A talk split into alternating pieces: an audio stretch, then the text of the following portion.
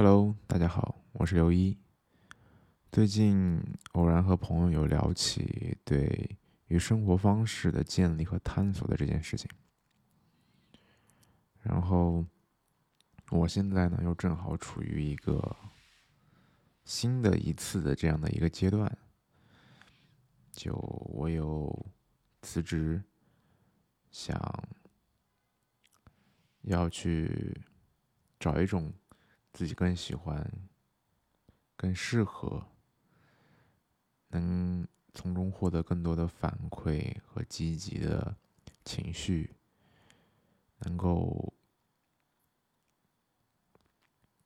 支撑我继续往前走一步的这样的一种新的生活方式。因为之前在互联网工作，在写字楼里做着，虽然需要一定的创意，但是。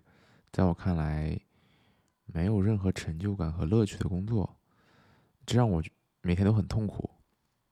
嗯，每天上班的时候就不在不停的看着时间，我会在电脑屏幕上设设置一个倒计时，从我刚到公司坐下开始，这个倒计时就打开，上面是我下班离开这里。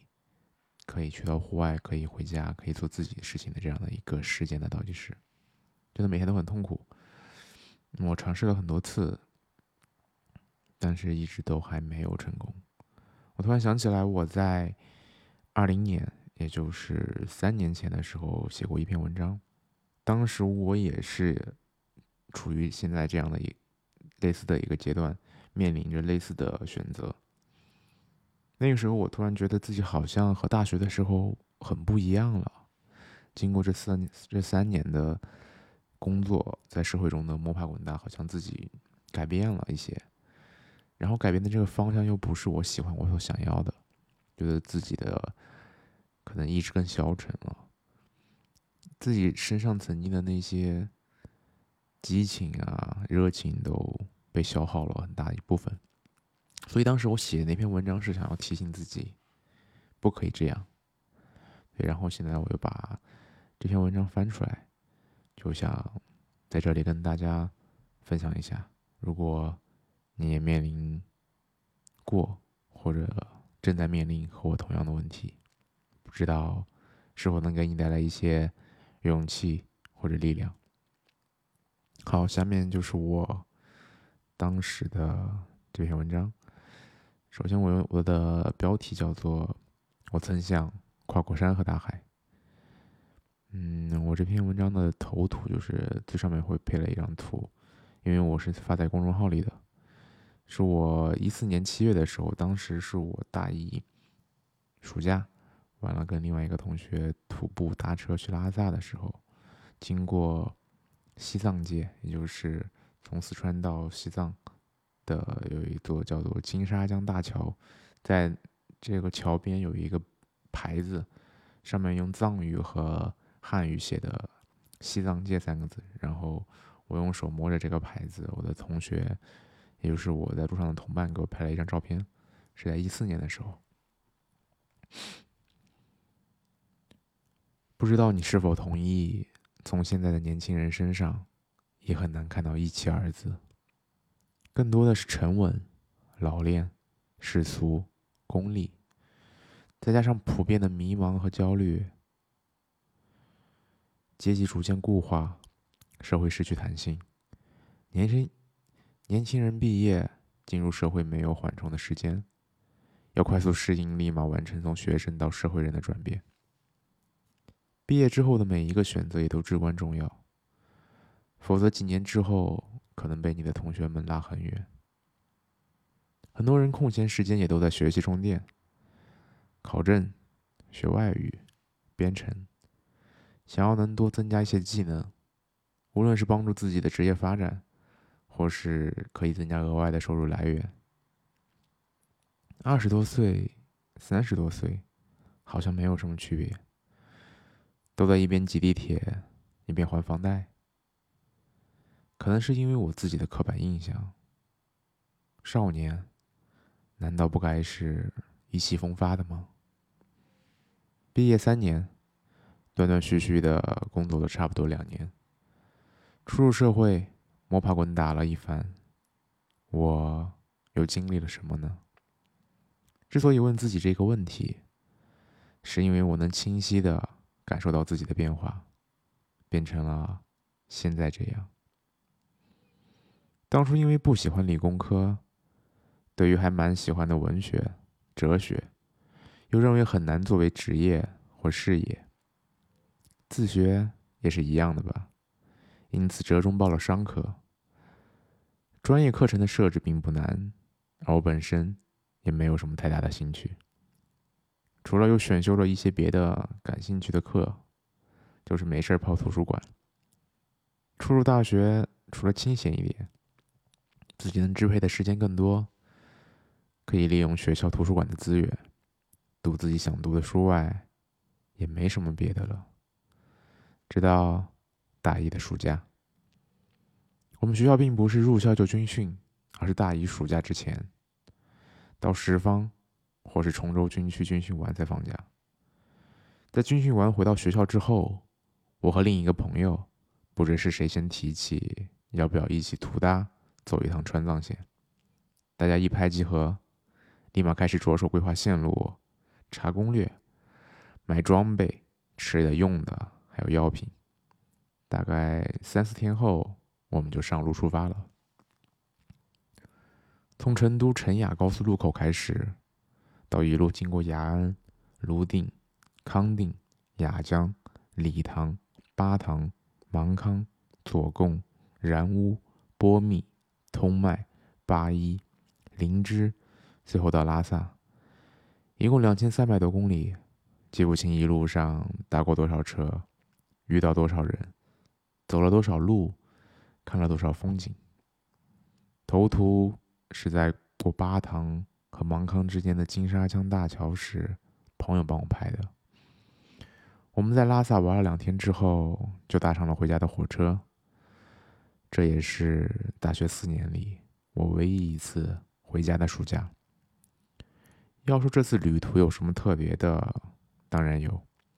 三幺八这一段自然风光绝美，再加上这种长时间、长距离、完全沉浸式的旅行体验，带给我很多陌生的经验和新鲜的感受。一路上遇到来自天南海北的很多人。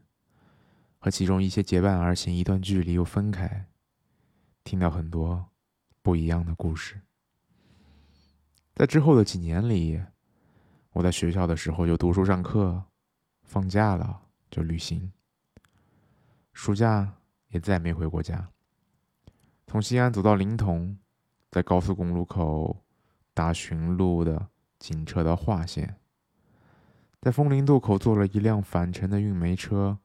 横跨黄河到运城，在平遥一个小店里给全国各地的朋友们写明信片，在文喜动车站搭帐篷，被早上来晨练玩九街边的大爷吵醒，在保定坐在路边吃火烧，在北京住朋友宿舍，整日出去闲逛，在阳朔遇到连日暴雨，情侣被淹，老板在楼下划小艇。刚到杭州的时候，是早晨五点，出了车站没多远，就在一个路边的草坪搭帐篷补觉。七点多，就被一个警察叔叔叫醒，坐起来揉揉眼睛，听着他讲，听着他对讲机里一直发出声音。后来在杭州黄龙体育馆二楼的露台下搭帐篷，占了一个流浪汉大哥的位置。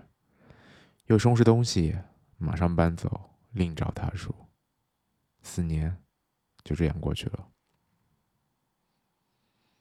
其实，在大三的时候，我就开始无比的想要毕业，想离开学校，觉得学校没有什么能教我的了，待在这里白白浪费时间和生命，被这一纸文凭限制了自由，而且。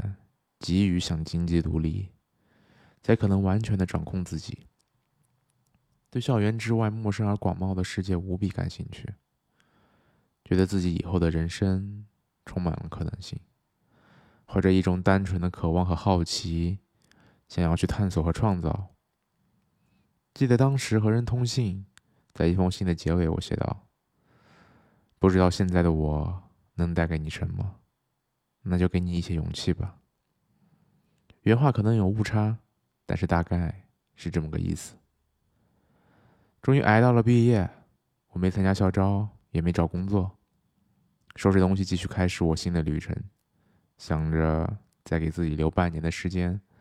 把国内仅存的几个想去又没去过的地方去了，在这个过程中继续思考一下自己究竟想做什么。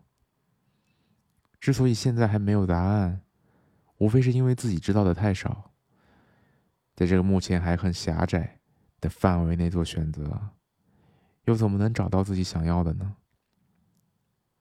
想着总能找到办法，总能赚到钱花，可以在经过的青旅做义工。可以给网站写写旅行攻略或游记，可以做做兼职。不过在几个月之后，我失败并放弃了原来的计划，还欠了很多债。回到成都开始找工作，继而发现校招和社招的巨大区别，以及自己已经失去了应届生的身份。紧接着，就是这两年多的职场生涯。如果你问我身上究竟发生了什么？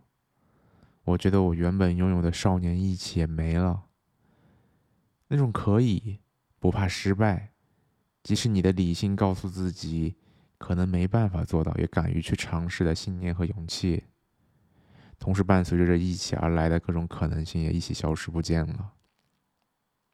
现在，我想把他们全部重新找回来。我总觉得生活拥有强大无比的惯性。即使是又失败了，靠着这股惯性，也能再朝前走一步。就这一步，可能就是完全不同的两个世界。你说呢？OK，这就是我当时写的文章。现在又过了三年，三年又三年，觉得好像很多事情。似乎还是停留在原地打转。现在真的又往前走了一步吗？我不确定。但是至少我还没有放弃，还抱有这样的信念。所以这股惯性。当时我所迈出去那一步的惯性，仍在三年之后的现在影响着我，或者是更早的时候的我所留下的这一点，在不断被消耗但仍残存的信念与力量吧。所以，希望你也能继续再朝前走一步。就这一步，可能就是完全不同的两个世界，你说呢？好，这期就这样，我是刘一，我们下期再会，拜拜。